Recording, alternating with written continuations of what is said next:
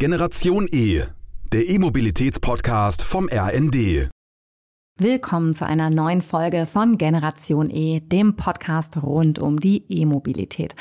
Mein Name ist Dorothee Heine und auf meinen heutigen Gast freue ich mich ganz besonders, Dr. Agnes Tjax, Mitglied des Bundesrates und seit Sommer 2020 Senator für Verkehr und Mobilitätswende in Hamburg.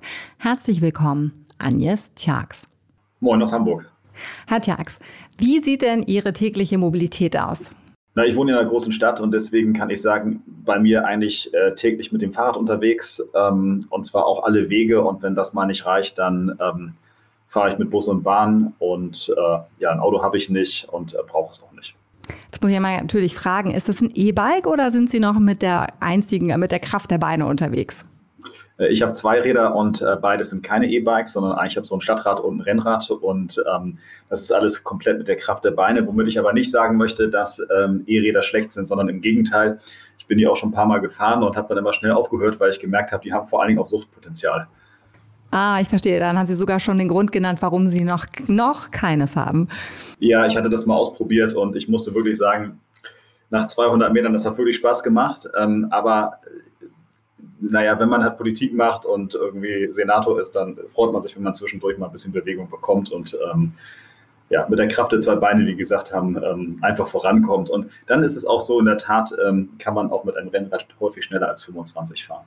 Ja, das stimmt, das stimmt, da haben Sie vollkommen recht.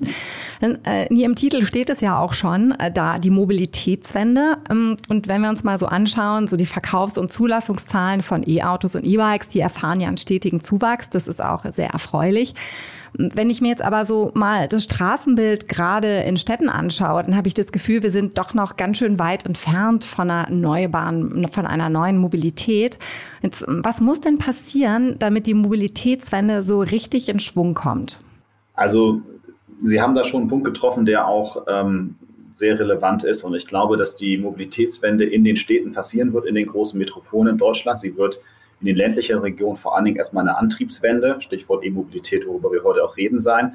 Ähm, und in den großen Städten ähm, brauchen wir vor allen Dingen erstmal eine Veränderung im Kopf derjenigen, die äh, Straßen planen, die Politik machen. Und ähm, wir haben die Bundestagswahl vor der Tür, auch eine neue Bundesregierung. Und ganz vorne bei ist, wir brauchen eine Straßenverkehrsordnung, die äh, vom Kopf auf die Füße gestellt wird, weil die Straßenverkehrsordnung momentan in Deutschland eigentlich sagt, die Leichtigkeit des Autoverkehrs ist das einzige Gut im Straßenverkehr, nicht die Frage der Vermeidung von Verkehrstoten, nicht Klimaschutz, nicht Lärmschutz, nicht viele andere Themen, die uns umtreiben. Wir brauchen ein Thema, das lautet, wenn wir dann den Teil der Antriebswende wollen, dass wir die Ladeinfrastruktur in einem ganz anderen Maße ausbauen, ähm, und zwar vor allen Dingen insbesondere im privaten Bereich in den Städten, weil wir wollen nicht, dass der öffentliche Raum zu einer eigenzigen äh, äh Tankstelle werden wird. Und wir brauchen ein ganz anderes Verhältnis ähm, zu unserer Eisenbahn, zur Deutschen Bahn insbesondere. Und wir brauchen die Investition in dieses Eisenbahnnetz, was wir seit 30 Jahren leider sträflich vernachlässigen. Das sind so die Kernpunkte, kann man noch ganz viel zu sagen, aber im Kern ist es das. Denn äh, das stimmt, das sind alles richtige Punkte, die auch sehr, sehr komplex sind. Auf ein paar kommen wir später auch noch zu sprechen. Jetzt in dieser Mobilitätswende, Sie haben es schon ganz kurz ein bisschen angepiekst. Welche Bedeutung hat denn die E-Mobilität gerade in dieser Mobilitätswende hier in Deutschland? Also die E-Mobilität im Zusammenhang mit der Energiewende, weil die E-Mobilität ist nur dann klimaneutral, wenn sie eben nicht mit dem deutschen Strommix gefahren wird, sondern wenn sie gefahren wird äh, mit reinem Ökostrom, äh, bekommt sie eine zentrale Bedeutung, weil natürlich die Vorstellung, jetzt mal jenseits der Städte sowieso, aber dass wir jetzt eine Stadt haben, komplett ohne Autos, die wird es ja nicht geben. Und ähm, Deswegen haben wir eine Situation, dass äh, E-Mobilität da einen sehr wichtigen Anteil zu leisten wird. Und man muss auch sagen, ich bin der festen Überzeugung, dass wir auch, ähm, nachdem wir die E-Mobilitätsziele 2020 ja vollständig gerissen hatten, wir wollten ja, Bundeskanzlerin hat mal gesagt, 2017 eine Million E-Autos auf den äh, Markt haben. Wir wollten der Leitmarkt für Elektromobilität sein. Das hat alles nicht geklappt, weil die Politik sich nicht gekümmert hat. Ähm, wir stehen jetzt am Anfang einer Exponentialkurve und wir werden schon in wenigen Jahren sehen, dass wir deutlich, deutlich mehr äh, E-Mobilität auf den Straßen haben wird. Und deswegen wird die Frage der Ladeinfrastruktur eine der ganz zentralen Fragen sein, ob die da hinterherkommt. Ich würde noch ganz gerne auf die Chancen der E-Mobilität zu sprechen kommen. In Deutschland wurde ja in vielen Bereichen und Wirtschaftszweigen sich so ein bisschen auf dem Erfolg ausgeruht. So Innovation und auch die Digitalisierung, die wurde ja schon ein Stück weit versäumt. Das Spektrum der E-Mobilität, das ist ja doch sehr umfangreich. Bietet denn die E-Mobilität neue Chancen für deutsche Unternehmen, Kompetenzen aufzubauen und auch spannende neue Märkte zu besetzen? Oder sind wir hier auch schon wieder ein Stück weit zu spät? Ich glaube nicht, dass wir bei der E-Mobilität, da sind wir zwar jetzt nicht die Vorreiter, aber zu spät dran sind. Ich glaube, das Problem ist eher, dass wenn wir über den Change-Prozess zur E-Mobilität vergessen, dass die eigentlich disruptiven Prozesse in der Industrie, in der Autoindustrie ganz andere sind. Das ist die Frage, die eine Frage, die jetzt auch im Rahmen der IAA diskutiert worden ist, die ich teile, aber nicht ausreichend sein wird. Das ist die Frage nämlich, ähm, kann man ähm, im Auto nicht nur das Auto verkaufen, sondern auch Mobilitätsdienstleistungen, also sprich das Thema autonomes Fahren ähm, als Dienstleistung mit zu verkaufen, die Entwicklung der Autoindustrie eigentlich hin zu einer Softwareindustrie, wo das Auto eigentlich eher das, sage ich mal, das, äh, das Endprodukt ist, aber nicht das zentrale Produkt. Aber das, was in Deutschland eigentlich sehr wenig gesehen wird und auch noch übersehen wird und aus meiner Sicht sehr sträflich, es werden bald fast die Hälfte der Menschen in Metropolen leben. Und alle diese Metropolen haben eigentlich zu viele Autos und alle diese Metropolen fahren zumindest in der westlichen Welt, aber auch anderswo eine äh, Strategie zu sagen, wie kann ich eigentlich die Anzahl des mobilen Individualverkehrs reduzieren. Und die Voraussetzung dafür ist eben nicht nur Elektro, sie ist nicht nur irgendwelches Frage von autonomem Fahren, sondern auch die Verbindung äh, desselben mit Ride-Sharing und Ride-Pooling-System zu einem komplexeren Netzwerk. Und das ist eigentlich zumindest für die Städte aus meiner Sicht die Zukunft. Und wir müssen aufpassen, dass wir diese Entwicklung nicht äh, verpennen. Mhm, das ist ja ein ganz großes Thema, ne? sozusagen die Vernetzung aller Fahrzeuge, die im Straßenverkehr stattfinden. Das birgt ja auch ein großes Potenzial, was die Sicherheit aller Verkehrsteilnehmer angeht. Sie haben angesprochen, das stimmt, ähm, sowohl die Fahrrad- als auch die Automobilindustrie, die sind ja in einem ganz großen Transformationsprozess. Ähm, zum einen, was den Antrieb angeht, aber ähm, natürlich auch, was die Produktion angeht. Jetzt eine Frage an Sie. Es gab ja doch recht große Schwachstellen so in den Lieferketten, wenn wir uns das anschauen, die Abhängigkeiten, ein Stück weit auch die Intransparenz. Ist denn das vielleicht auch eine große Chance, wieder die Produktion nach Europa oder auch nach Deutschland zu holen? Ich würde es mal so rum beantworten. Es ist auf jeden Fall etwas, was wir politisch und auch industriell in den Blick nehmen müssen. Ähm, weil wir haben doch alle gemerkt, wie anfällig Lieferketten sind. Die Automobilindustrie merkt das ganz eindrücklich gerade jetzt bei der Frage der Chipkrise und oder der Lieferschwierigkeiten im Chipbereich. Und ähm, wir haben schließlich eine Situation, dass wenn wir noch mehr Kompetenzen abgeben, wir am Ende des Tages ja auch nicht mehr Herr des eigenen Produktes sind. Und ähm, gerade in Bezug auf Batteriezellfertigung die Frage, äh, inwieweit wir ähm, dahin kommen, dass äh, Batterien viel länger leben, des Recyclings von Batterien, aber auch der Softwareinnovation, äh, müssen wir wirklich aufpassen, dass wir ähm, dabei, gut dabei sind. Und deswegen braucht es hier schon Anstrengungen des Staates, der Universitäten, aber eben auch der Industrie gemeinsam, um die entsprechenden Fachkräfte auch auszubilden, äh, die das am Ende auch tatsächlich stemmen können. Und gleichzeitig bedeutet es für uns als Städte auch, weil das wird ja nicht irgendwo in Deutschland passieren, sondern in den großen Städten auch internationaler zu werden, um sozusagen solche entsprechenden Fachkräfte auch anzuziehen, die auch hierher kommen wollen, weil sie hier sozusagen die Märkte sehen. Am Ende des Tages entwickeln ja nicht Fabriken das, sondern Menschen äh, entwickeln die entsprechende Software und die ähm, ja, die wollen in attraktiven, schönen, großen und ehrlicherweise nicht mit Autos überfüllten Städten leben. Ja, gut, da sehen Sie also einen Zusammenhang. Gibt es denn noch etwas, was die Politik tun könnte, um attraktiv zu sein für Menschen oder für Fachkräfte, die diesen Bereich pushen können? Ja klar, also ich meine, wir haben in Deutschland eine lange Debatte um ein Fachkräftezuwanderungsgesetz, was äh, immer noch relativ restriktiv ist. Der Präsident der Bundesanstalt für Arbeit hat kürzlich gesagt, wir brauchen 400.000 Zuwanderinnen und Zuwanderer pro Jahr, äh, um eine Hausnummer zu nennen, um sozusagen im Prinzip unseren Wohlstand, unseren Lebensstandard zu halten. Und das sind natürlich alle Arten von äh, Zuwanderern ähm, und Qualifikationen. Aber ähm, trotzdem ist es so, wir müssen hier ähm, schon, ähm, und das ist, sage ich mal, das, was ich für Hamburg sagen kann, Nukleus ausbilden. Also sprich, wir wollen, wir sind in Hamburg, haben veranstalten wir in Kürze den ITS-Weltkongress und also den Weltkongress der intelligenten Transportsysteme. Es geht darum zu zeigen, dass wir als Hamburg Deutschlands Schaufenster zur Welt sind, was äh, digitale Verkehrssteuerung angeht. Dadurch kommen hier Leute her, dadurch gibt es hier Experimente und mehr Versuche ziehen auch mehr Leute an und damit sozusagen auch wieder mehr Interesse.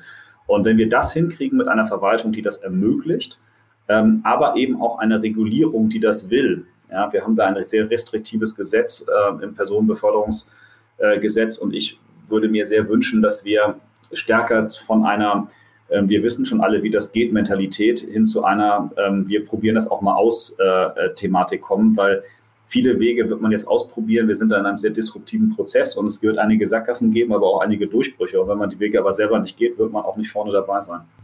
Ja, das ist ja etwas, was ihre, ihr Tun in den letzten Monaten auszeichnet, was ja auch sehr begrüßt wird. Dieses Mal ausprobieren, der etwas unbü unbürokratische Prozess. Jetzt haben wir gerade diesen Bereich, ähm, der sehr softwarelastig ist bei dem Produkt ähm, E-Mobilität beleuchtet. Mich würde aber auch interessieren, meinen Sie, es gäbe eine Chance, auch wirklich die Produktion der Hardware, also der Fahrräder, der Autos, äh, wieder nach Europa, vielleicht sogar auch nach Deutschland zu holen?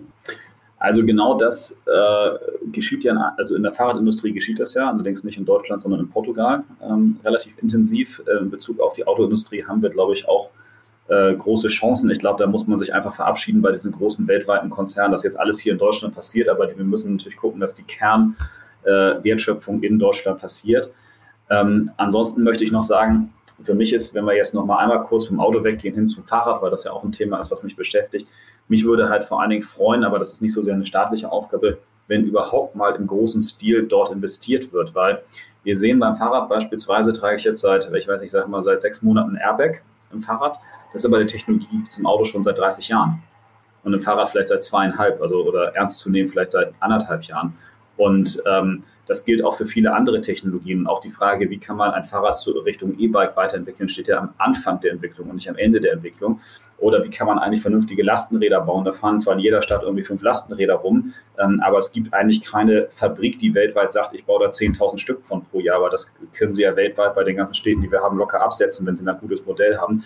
Und was fehlt dahinter ist letztlich die Kapitalkraft, der Fahrradindustrie, die nicht so groß ist, um diese Innovation tatsächlich selbst zu stemmen. Das heißt, auch das sind Themen, die jetzt in Bezug auf das Auto vielleicht anders sind, aber in Bezug auf das Fahrrad ein relevanter Faktor ist. Da gebe ich Ihnen völlig recht, dass sozusagen der Prozess, wo das Auto schon ist, da ist das Fahrrad noch am Anfang dieses Prozesses. Aber es werden mehr und mehr Features und Services ja bei den E-Bikes auch integriert, was ja auch dringend notwendig ist. Also da ist ganz sicher noch ein großer Nachholbedarf, aber viele Hersteller haben das jetzt ja mit auf die Agenda genommen.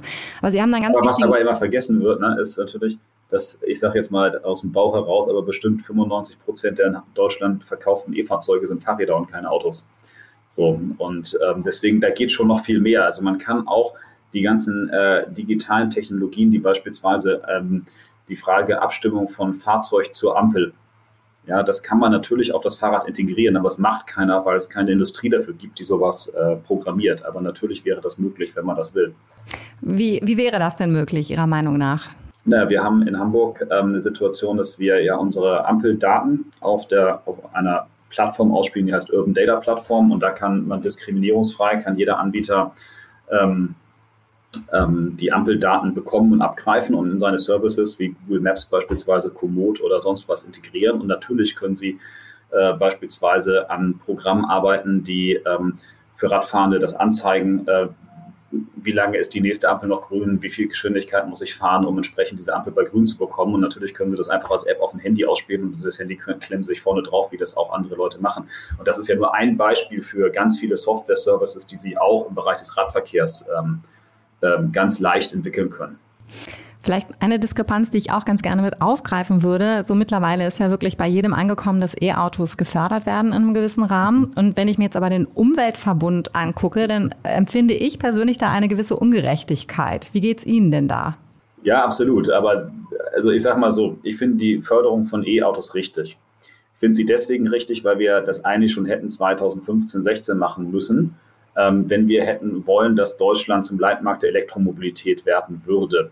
Das ist damals nicht gewollt worden, weil die deutsche Automobilindustrie gerne mit ihren Verbrennern weiter Geld verdient. Aber eigentlich ist das richtig. Und wir brauchen jetzt diesen Switch, um da mal in Gang zu kommen. Aber ähm, es ist schon so, und das äh, zielt natürlich Ihre Frage drauf ab, dass die Frage ist, was ist mit den Fahrrädern? Warum werden die nicht gefördert? Das gibt es in Frankreich, das gibt es in Italien. Warum soll es das nicht in Deutschland geben? Und dann haben wir gesagt, als Grüne, wir wollen ein Lastenradförderprogramm von einer Milliarde Euro machen. Und schon gibt es einen Aufschrei, der komplett gegeneinander läuft, wo man sich so ein bisschen fragt, ähm, was soll das eigentlich? Ich meine, Profit, sag mal so, wenn ich für die Stadt Hamburg mir jetzt nur so bildlich vorstelle, dass alle Menschen, die Fahrrad fahren, auch jeden Tag Auto fahren würden, also da hätte kein Autofahrer was in dieser Stadt von, ähm, weil er dann einfach noch länger ähm, äh, sich in einer Verkehrsbehinderung wähnt. Und dasselbe Thema ist mit dem öffentlichen Nahverkehr, da kommt noch die Corona-Krise hinzu. Und am Ende des Tages, ähm, sage ich mal, löst die Elektromobilität beim Auto, die, der ÖPNV und das Fahrrad zu ähnlichen Teilen das Thema Klima auf. ÖPNV wahrscheinlich am stärksten. Und dort brauchen wir einfach mehr Förderung, um überhaupt den Verkehr, da ist ja die Finanzsituation aller Kommunen, Kommunen und Länder gerade prekär aufgrund der rückläufigen äh, Fahrgasteinnahmen. Und gleichzeitig wollen sie ja, dass wir eigentlich doppelt so viel Verkehr fahren, um doppelt so viele Menschen zu transportieren. Und die Bürgerinnen und Bürger wünschen sich auch noch, dass die Tickets billiger werden. Und wenn sie das bezahlen wollen, geht das nur mit mehr Steuergeld. So. Und das muss nach Lage der Dinge, weil es äh, Steuererhöhungen sich jetzt auch nicht so ziehen, eigentlich aus dem Verkehr kommen. Also sprich, das ist das Thema Dieselprivileg, Pendlerpauschale und ähnliches. Hm, hört sich ja gar nicht so rosig an, dann sozusagen. Äh, wie würden Sie das denn anstoßen? Äh, was jetzt genau? Sozusagen, dass der ÖPNV, wenn keine Steuergelder da sind, das zu fördern. Wie würden Sie da noch Anstöße oder ähm, wo soll das Geld herkommen? Nee, es ist eigentlich relativ klar. Wir brauchen, ähm, wir brauchen nach der Bundestagswahl ein gesamtstaatliches Commitment, also sprich des Bundes ähm, und der Länder, aber vor allem des Bundes ähm, zum Thema Klimaschutz. Und das bedeutet, wir müssen in allen Bereichen viel Geld in die Hand nehmen, um bestimmte Themen überhaupt mit Innovation zu fördern äh, Infrastrukturen auszubauen und ähm, ähm, auch Härten abzufedern. Und wer das nicht sieht, wie beispielsweise die FDP, die sagt, ich möchte die Steuern senken und danach weiß ich auch nicht, wo das Geld herkommt und dazu weiß ich eigentlich schon nicht, wo das Geld herkommt, der sagt auch klar, ich lasse die Menschen mit dem Thema Klimaschutz einfach im Regen stehen. Und im Verkehrsbereich ist das relativ klar. Wenn Sie wollen, dass doppelt so viele Züge der Deutschen Bahn fahren in 2030, weil doppelt so viele Menschen transportiert werden müssen, dann müssen Sie erstens äh, diese Züge kaufen und sie müssen die Infrastrukturen dazu bauen. Weil das nicht alles geht, ähm, ist es so, dass ähm, ähm, die Digitalisierung da wirklich zügig vorangehen muss. Die führt dazu, dass man mehr Züge auf der bestehenden Infrastruktur fahren kann. Es ist zweitens so, dass sie sich ganz klar im öffentlichen Nahverkehr in den Städten über das Thema Busse unterhalten müssen, weil Bahnbau zu lange dauert. Äh, diese müssen elektrifiziert sein, das kostet Geld und äh, sie müssen die Betriebskosten zahlen. Und dieses Geld wird äh, im Bund verteilt über die sogenannten Regionalisierungsmittel und die müssen steigen und zwar in einem erheblichen Maße. Und da das Geld eben nicht einfach so aus Steuergeldern kommt, muss es eben nochmal aus dem Dieselprivileg beispielsweise kommen. Mhm, okay, verstehe. Denn ähm, Ihre persönliche Einschätzung, ist denn die E-Mobilität die Lösung für alle unsere Probleme? Nein, überhaupt nicht. Aber die E-Mobilität leistet einen relevanten Beitrag ähm, zum Klimaschutz. Und ähm, der Beitrag äh, lautet ganz klar, dass wenn man in Hamburg guckt, wie messen wir, um das jetzt mal mit dem Bundesland, äh, mit dem ich zu tun habe, ähm, äh, sagen, wie messen wir quasi den CO2-Ausstoß. Wir gucken uns die Summe des in Hamburg verkauften Benzins innerhalb eines Jahres an, weil das letztlich ja verkauftes CO2 ist, das dann hinterher in die Luft geboostet wird. Und dieser Wert muss sinken. Und natürlich haben äh, äh, E-Autos, erstmal sind sie lokal CO2-frei und wenn sie natürlich mit Ökostrom betrieben werden, sind sie auch dauerhaft CO2-frei. Aber es ist eben nur ein Baustein. Der zweite Baustein ist, wir brauchen ganz andere Mengen von elektrischem Strom, der aus erneuerbaren Energien produziert wird. Wirklich ganz andere Mengen. Das wird uns auch viel abverlangen. Diesen Strom gibt, also diese Energie gibt es, aber wir müssen sie eben auch einsammeln und in richtigen Orten speichern. Ähm, und dann muss man für die Städte natürlich auch dazu sagen, ähm, wir brauchen schlicht und ergreifend auch einfach weniger Autos, ähm, weil sie einfach einen Platz wegnehmen, der in so einer Stadt überhaupt nicht mehr darstellbar ist. Und äh, stattdessen brauchen wir, also wir haben in Hamburg wo wir uns sehr bemühen, in vielen Stellen wirklich ein noch äußerst bescheidenes äh, Radverkehrsnetz und dafür brauchen sie Platz und dieser Platz muss irgendwo herkommen. So und für Busse brauchen wir auch Platz und ähm, so wird es ein System gebaut werden müssen, der eben dem Individualverkehr, sagen wir so, die Angebote der anderen Verkehre verbessert. Ja, ich weiß nicht, wie es Ihnen geht. Ich bin ja auch Hamburgerin und ich freue mich wahnsinnig über die Pop-up-Bike-Lanes und habe schon das Gefühl, dass wahnsinnig viel ähm, passiert in Sachen Infrastruktur für die Fahrradfahrer. Und ich freue mich wirklich immer sehr, ähm, dass es immer angenehmer wird und die Einfallrouten immer ähm, besser ausgebaut sind. Ich weiß nicht, wie geht es Ihnen geht, aber ich werde regelmäßig äh, von Freunden angesprochen, ob die Mobilitätswende wirklich so wehtun muss. Muss sie wirklich so wehtun? Ähm also erstmal grundsätzlich ist es nicht Ziel meiner Politik, anderen Leuten weh zu tun. Ähm, aber man muss im Verkehr, das gilt aber auch für alle andere, oder für alle weiß ich nicht, aber für andere Bereiche des Lebens, da muss man Folgendes wissen. der Mensch hat seine Mobilität seit dem Mittelalter in verschiedenen Kategorien eigentlich nicht verändert. Er legt zum Beispiel immer noch drei Wege pro Tag im Schnitt zurück. Und was passiert ist, ist, diese Wege sind länger geworden, sind fossiler geworden oder sind länger geworden, weil sie fossiler geworden sind. Und es ist schlicht und ergreifend so, dass wenn er sozusagen diese drei Wege am Tag zurücklegt, äh, wir da eben die entsprechenden Alternativen äh, bieten müssen. Und dann hat, haben wir das zweite Thema, Leute sind einfach in ihrer Routine gefangen. Ich meine, das kenne ich ja von mir auch. Ich mache da jeden Morgen, spule ich mit meinen Kindern dasselbe Programm ab, ne? schmiere irgendwie dieselben Brote und äh, stehe zur selben Zeit auf. Und man muss diese Routine verändern. Und das ist eigentlich der entscheidende, der entscheidende Punkt, wie kann man diese Routine verändern. Und ähm, da gibt es nun äh, unterschiedliche Mittel und Wege, aber die Frage ist eben, ob das, der Weg, ähm, oder ich sage mal andersrum, der Weg, dass alle sagen, ähm, äh, es soll niemandem wehtun, dann verändert sich vielleicht auch gar nichts oder zu wenig, weil die Veränderungsgeschwindigkeit, die wir brauchen, ist, ähm, ist halt schon groß. Na, so muss man das klar sagen. Und abgesehen davon, ich meine, äh, Sie werden sowieso kein Verkehrssystem in Hamburg haben, wo sich jeder jeden Tag wohlfühlt. Also Dafür gibt es in Hamburg einfach zwei Millionen Bundestrainer am Verkehr, die jeden Tag genau wissen, was das richtige Mittel der Wahl ist. Ja, verstehe. Ich glaube, die Herausforderung ist wirklich in der Tat sehr groß. Hm, Sie haben schon einmal angesprochen, dass die E-Mobilität, die boomt ja jetzt im ersten Halbjahr 2021. Da wurden gut 1,2 Millionen E-Bikes verkauft. Jetzt haben wir fast ähm, so viele Fahrräder wurden, äh, E-Bikes wurden verkauft wie Fahrräder. Das sind knapp 10 Prozent mehr als im Vergleich zum Vorjahr. Und bei den Zulassungszahlen von den E-Autos, da bewegen wir uns bei Wachstumsraten von 3 bis 400 Prozent. Das flacht gerade so ein bisschen ab, aber ist immer noch auf einem sehr, sehr hohen Niveau unterwegs. Und damit diese Trends anhalten, welche Fehler dürfen denn jetzt nicht gemacht werden? Also ich glaube, bei, ähm, bei den Fahrrädern ist das schlicht so, das äh, hat weder nicht so sehr was mit E oder nicht E zu tun, sondern wir müssen einfach Fahrradwege bauen. Das äh, gilt für Hamburg, aber für praktisch alle anderen deutschen Städte auch, auf denen sich Menschen wohlfühlen ja, und auf denen sie gerne Fahrrad fahren. Und das heißt übersetzt ins Praktische, wir brauchen Fahrradwege mit Protektion zum Auto. So, also das ist ein, das sagen alle Studien, die sich damit eingehen, beschäftigen. Die Menschen wollen breite Fahrradwege und sie wollen auf den Wegen, auf denen sie fahren, nicht, dass da ohne Protektion ein Laster neben ihnen fährt. Und deswegen bauen wir die in Hamburg beispielsweise an der Esplanade. Bei, der, ähm, äh, bei den Autos ist es völlig klar, wir brauchen, also erstmal ist es gut, dass es so ist. Dann ist es so, dass, ähm, ich sage jetzt mal, äh, man braucht positive Lebenserfahrung. Ne? Die Leute sind drin, kaufen sich ihr, weiß ich nicht, viertes, fünftes, sechstes Auto, jetzt nicht nebeneinander, sondern nacheinander und ähm, haben sich immer einen Verbrenner gekauft und brauchen jetzt einmal das Zutrauen, dass das auch klappt, dass sie ein E-Auto haben. Deswegen brauchen wir positive Beispiele und die erzeugen wir in dem Moment, in dem, ähm, weil die Autos haben alle eine gute Qualität und die wird auch noch besser werden mit den ähm, äh, Batterien, die erzeugen wir in dem Moment, in dem wir die entsprechende Ladeinfrastruktur ähm, bereitstellen. Wenn wir mal ins Ausland schauen, beziehungsweise schauen Sie manchmal ins Ausland und orientieren sich an Städten oder Regionen, die so vorbildlich sind? Ja, andauernd. Ähm, und ähm, das ist natürlich in Corona jetzt nicht äh, äh, leichter geworden, aber natürlich gucken wir uns an, Wien ist das große Vorbild, was den öffentlichen Nahverkehr angeht, ähm, Amsterdam und Kopenhagen die großen Vorbilder, was den Fahrradverkehr angeht. Wir sind ein großes Vorbild, was den digitalen Verkehr angeht. Und trotzdem gucken wir uns in jedem Bereich auch entsprechend äh, die Themen an und ähm, dann haben wir natürlich nicht nur eine, einen Vergleich auch im Ausland, sondern wir versuchen uns auch in Deutschland ähm, auszutauschen, weil das ist natürlich so, dass sie ähm, äh, dann im Ausland häufig auch einen anderen Rechtsrahmen haben. Also bestimmte Dinge, die ich jetzt hier gerne einführen würde und die es in, weiß ich nicht, in Amsterdam beispielsweise gibt, ähm, die, die kann ich hier gar nicht einführen, weil die Regulatorik mir das nicht erlaubt. So, und deswegen kann ich zwar überlegen, die Regulatorik zu ändern, aber das ist dann immer ein dickes Brett. Und insofern brauche ich auch immer einen Vergleich, so ein bisschen, was ist mit Berlin, was ist mit München und was ist mit Köln, sage ich mal aus Hamburger Perspektive. Wenn man den Vergleich hat, dann weiß man ungefähr auch so, wo man äh, steht. Und dann merkt man, die Städte sind doch immer frappierend auch ähnlich.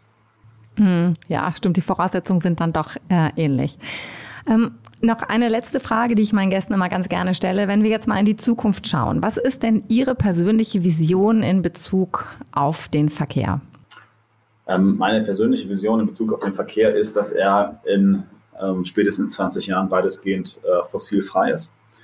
Und ähm, dass ähm, wir in eine Situation ähm, gelangen für Hamburg jetzt, ähm, dass wir die 100 Kilometer Schnellbahnlinien, die wir in und um Hamburg bauen wollen, tatsächlich auch gebaut haben. Also dass diese in Betrieb sind und wir nicht nur darüber reden, dass wir ganz andere digitale oder ganz andere Dienste bekommen aufgrund der digitalen Services. Das, ich nenne das jetzt mal Beispiel äh, einen autonomen On-Demand-Verkehr, äh, der in, im ÖPNV fährt, um sozusagen die äußere Stadt in einer ganz anderen Bedienqualität äh, entsprechend zu bedienen. Ähm, ich möchte und ich hoffe sehr, dass ähm, sozusagen das, das, Wachstum des Fahrradverkehrs in Hamburg deutlich weitergeht. Wir sind eine Stadt, die ähm, dafür absolut die Voraussetzungen hat. Wir sind flach im Profil. Wir haben, anders als Menschen, viele dort das denken, relativ gutes Wetter und haben deswegen gute Voraussetzungen dafür, dass die Menschen einfach Fahrrad fahren. Hamburg war übrigens vor dem Zweiten Weltkrieg auch eine große Fahrradstadt, also das ist eher eine verloren gegangene Tradition. Und wenn wir es dann noch schaffen, dass wir unseren Verkehrsraum so weiterentwickeln, dass er auch, ähm, das ist jetzt nicht nur Verkehr, sondern mal den blau-grünen Zielen dient, also eine blau-grüne Infrastruktur, die das Thema Grün ähm, mit äh, mehr Retentionsflächen, mehr Schutz vor äh, Klimafolgen, äh, mehr Verschattung äh, im öffentlichen Raum verbindet mit äh, dem Thema Blau, also die Frage Wasser, Reinigung von Wasser, ähm, aber auch Speicherung von Wasser, Erschaffung wieder von Retentionsraum. Ähm, dann hätten wir wirklich eine Situation, die in Hamburg deutlich besser ist. Und darüber hinaus wäre es wirklich toll, wenn wir es schaffen würden, endlich wieder neue Eisenbahnstrecken in Deutschland zu bauen und zwar on the great scale, also wirklich viele und groß und nicht nur immer so denken, Eisenbahninfrastruktur. Also da habe ich jetzt immer so Projekte, wo ich weiß, wenn ich fertig mit der Planung bin und noch gar nicht gebaut habe, dann ist es wieder zu klein. Also ähm, da wirklich mal ein bisschen größer rangehen und zu denken, äh, das, das kriegen wir auch tatsächlich hin. Und da ist das Stichwort Deutschlandtakt ähm, schon ein sehr richtiges. Ja, das klingt nach einer sehr lebenswerten Stadt und einem sehr fortschrittlichen und lebenswerten Land. Vielen Dank, Agnes Tags, dass Sie sich heute die Zeit genommen haben und äh, beim Podcast Generation E dabei waren. Tja, vielen Dank, Frau Heine. War eine sehr nette Zeit. Das war Generation E, der Podcast von RND rund um die E-Mobilität. Mein Name ist Dorothee Heine und wenn Ihnen unsere heutige Folge gefallen hat, dann freue ich mich, wenn Sie unseren Podcast abonnieren. Das war Generation E, der E-Mobilitäts-Podcast vom RND.